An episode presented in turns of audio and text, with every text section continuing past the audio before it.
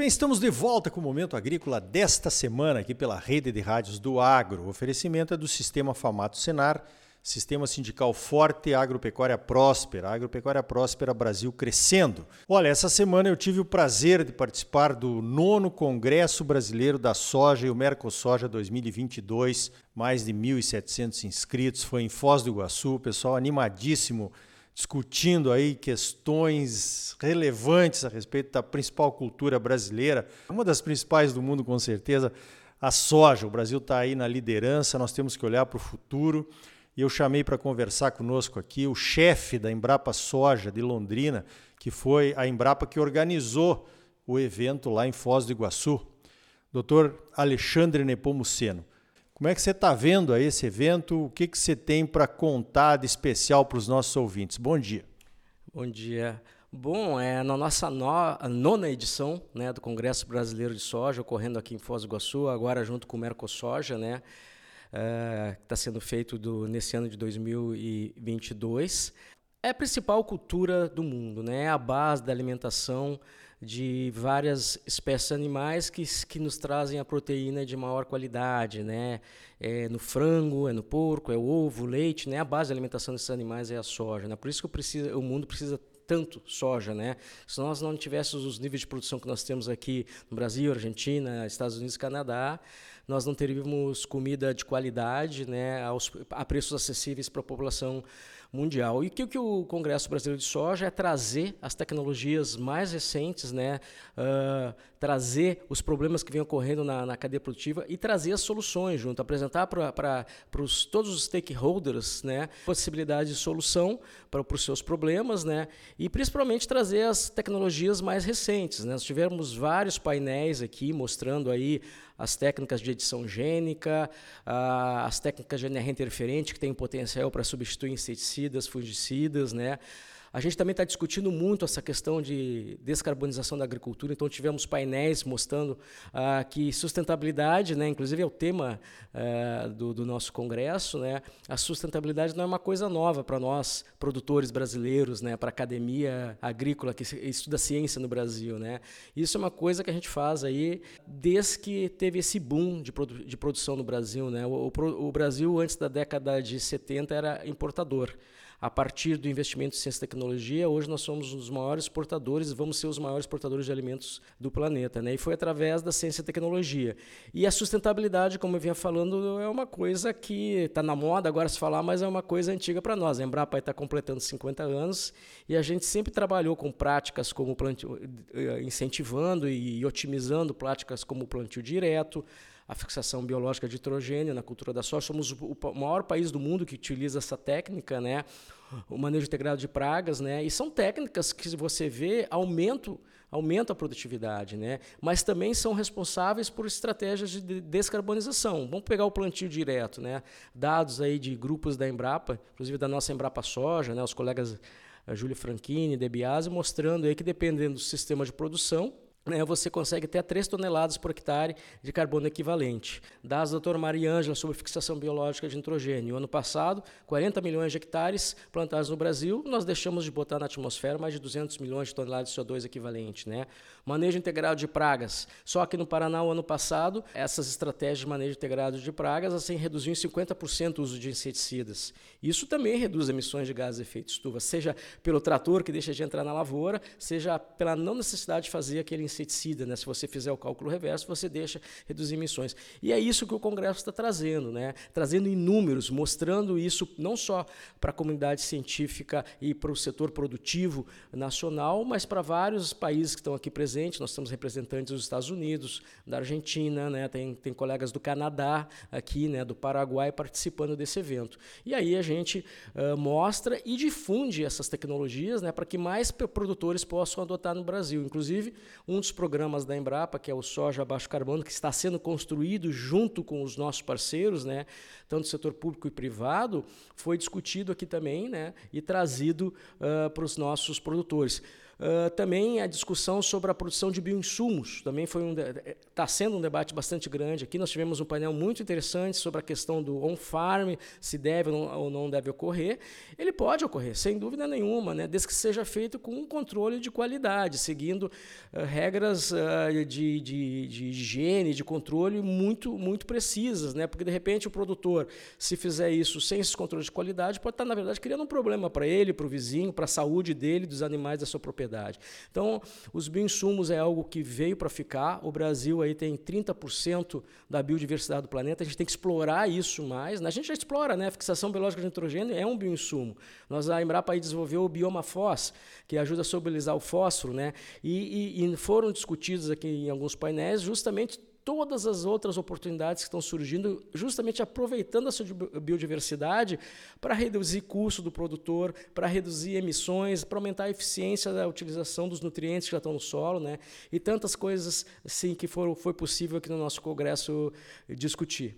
Quanta coisa, né? Muitas delas vão estar lá no formato Embrapa Show, em Cuiabá, 22, 23, 24 de junho. O doutor Alexandre é um dos moderadores do, de um dos painéis lá bioma Foz, a maquininha que vai classificar o soja, tem muita coisa aí acontecendo. Nem falamos de classificação de soja também, que foi um tema da nossa reunião do CAI, né? o, o, o Conselho Assessor Externo da Embrapa Soja, que eu tenho a honra de fazer parte representando a CNA.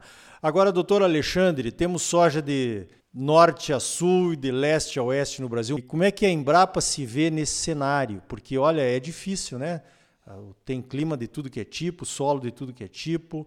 A Embrapa tem que se reinventar, porque cada vez que sai um novo orçamento brasileiro e a gente vê que os, os recursos são cortados e você saem uh, procurando manter alguma coisa, mas realmente nós poderíamos ter, se tivesse um orçamento, talvez em parceria com a, empresas privadas, precisamos de uma nova Embrapa para os próximos 50 anos aí que você se referiu?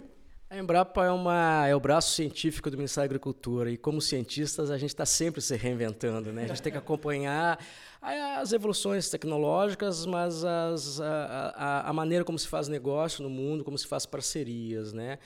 A Embrapa, eu brinco com meus amigos e em alguns eventos eu comento isso, na década de 70 trabalhava de A a D. Hoje nós trabalhamos de A a Z. Infelizmente, né, apesar de tudo que a Embrapa, junto com seus parceiros, desenvolveu para o agronegócio brasileiro, o nosso orçamento não acompanhou isso. Né? E a Embrapa está com o macro processo de inovação, que é justamente uma estratégia de aproximação do setor privado. Né? É, existe um número mágico, que seria 40% dos nossos recursos acabar vindo em parcerias público-privadas, né? respeitando todas as regras da, da, da, do, né? da legislação brasileira, mas 60% tem que continuar vindo da do, do erário público. Uh, porque tem coisas que só o setor público faz. E esse número, assim, não, a gente é, um número mágico que eu digo. Pode ser 70, pode ser 30, mas o número que a gente discute hoje é que a Embrapa tem até 2024 uh, uh, que seus projetos, 40% deles sejam financiados em parcerias público-privadas. Mas, como eu disse, tem coisas que só o setor público faz. Se eu chegasse hoje para empresário, se eu chegasse, desculpe, na década de 70 para empresários e oferecesse de desenvolver soja para plantar no cerrado, ia nos chamar de louco, né? Então, o setor público com essa capacidade, assim, uh, na pesquisa de olhar mais no médio e longo prazo, adaptou a soja para as regiões tropicais de baixa latitude. E hoje a gente tem esse boom do nosso agronegócio, né, que sustenta a nossa, nossa economia. É, mas isso não é coisa passada, nós estamos fazendo agora com o trigo. Ninguém nunca tropicalizou o trigo no planeta. E nós estamos fazendo isso. O Brasil consome, aí, segundo meus colegas da Embrapa Trigo, 14 milhões de toneladas de trigo, né? Todo ano nós produzimos só 7, mas agora com as novas variedades desenvolvidas para a Embrapa e adaptadas para os trópicos, nós podemos ser autossuficientes até começar a exportar. Está sendo todo um plano feito uh, sobre isso. Eu vou dar outros, outros exemplos que não são tão, as pessoas não têm, uh, não é tão corriqueiro, por exemplo, açaí. Todo mundo aí compra sorvete de açaí, tem lanchonete, né? O açaí é uma planta aí típica do Brasil, né? E a Embrapa, através de um programa de melhoramento, começou a adaptar as variedades para ser ter produção o ano todo, para não produzir só em áreas alagadas, tá? uma homogeneidade maior uh, nos frutos, né? e está praticamente transformando o açaí, né, que aí você consegue produzir em larga escala, como quase que fosse uma lavoura, você está tra transformando quase que numa commodity, exportando, criando empregos naquela região norte do Brasil e nordeste. Né? Pirarucu, que é o bacalhau brasileiro, né? A Embrapa tem um, desenvolveu um, programas de manejo de pesca, né, bem controlada para você não acabar com esses peixes, né? E também está desenvolvendo programas de melhoramento, né, para o tambaqui, para o pirarucu, para que a gente possa de repente criar em cativeiro esse, esses, esses, peixes. O Brasil é riquíssimo, né, na, na piscicultura, né, com espécies de peixe, e a gente tem que aproveitar cada vez mais. Eu dei esses exemplos porque o setor público é que normalmente faz isso, né? Ele tem uma visão e, e, aí às vezes parece meio loucura no primeiro momento, como plantar soja no Cerrado na década de 70, né? Mas se fez e hoje é o que sustenta, é um dos eixos que sustentam o agronegócio brasileiro e a economia brasileira, né? Então esse percentual de investimento do setor público, do, do, erário público, ele tem que existir e, e, é assim que acontece nos países desenvolvidos. Né? Você tem um percentual grande até que é do, vem do erário público e você tem muitas e muitas parcerias privadas. Isso é que tem que aumentar no Brasil, que ainda é muito pouco. Né? Se você olhar esses países desenvolvidos, as parcerias público-privadas trazem até mais de 40% às vezes de recursos para pesquisa e desenvolvimento e inovação, que é aquela ciência trazendo a solução colocada no mercado. Né? Muito bem, conversei com o doutor Alexandre Nepomuceno, chefe-geral da Embrapa Soja, que organizou o nono Congresso Brasileiro da Soja em Foz do Iguaçu. Olha, parabéns pelo trabalho, parabéns pela Embrapa e obrigado mais uma vez pela tua participação aqui no Momento Agrícola. É, é muito obrigado, eu que agradeço, Olha, é sempre uma satisfação estar aqui conversando contigo, né? E, e para nós também é um prazer te ter lá no nosso conselho uh, assessor externo, que é justamente a Embrapa trazer todos os stakeholders para nos ajudar a tomar as melhores decisões e, e, desenhar as melhores estratégias em termos de ciência e tecnologia, né, para trazer soluções e agregar valor aí para o nosso agronegócio, no caso aí da cadeia produtiva da soja. Então tá aí. Olha, foi realmente um congresso estupendo. Muita informação nas palestras, nas mesas redondas nas conversas de corredores, nos estandes dos patrocinadores, produtores e consultores experientes misturados com alunos de agronomia e de outros cursos afins, debatendo sobre o principal produto do agro brasileiro, a soja, e sobre as oportunidades que ela traz.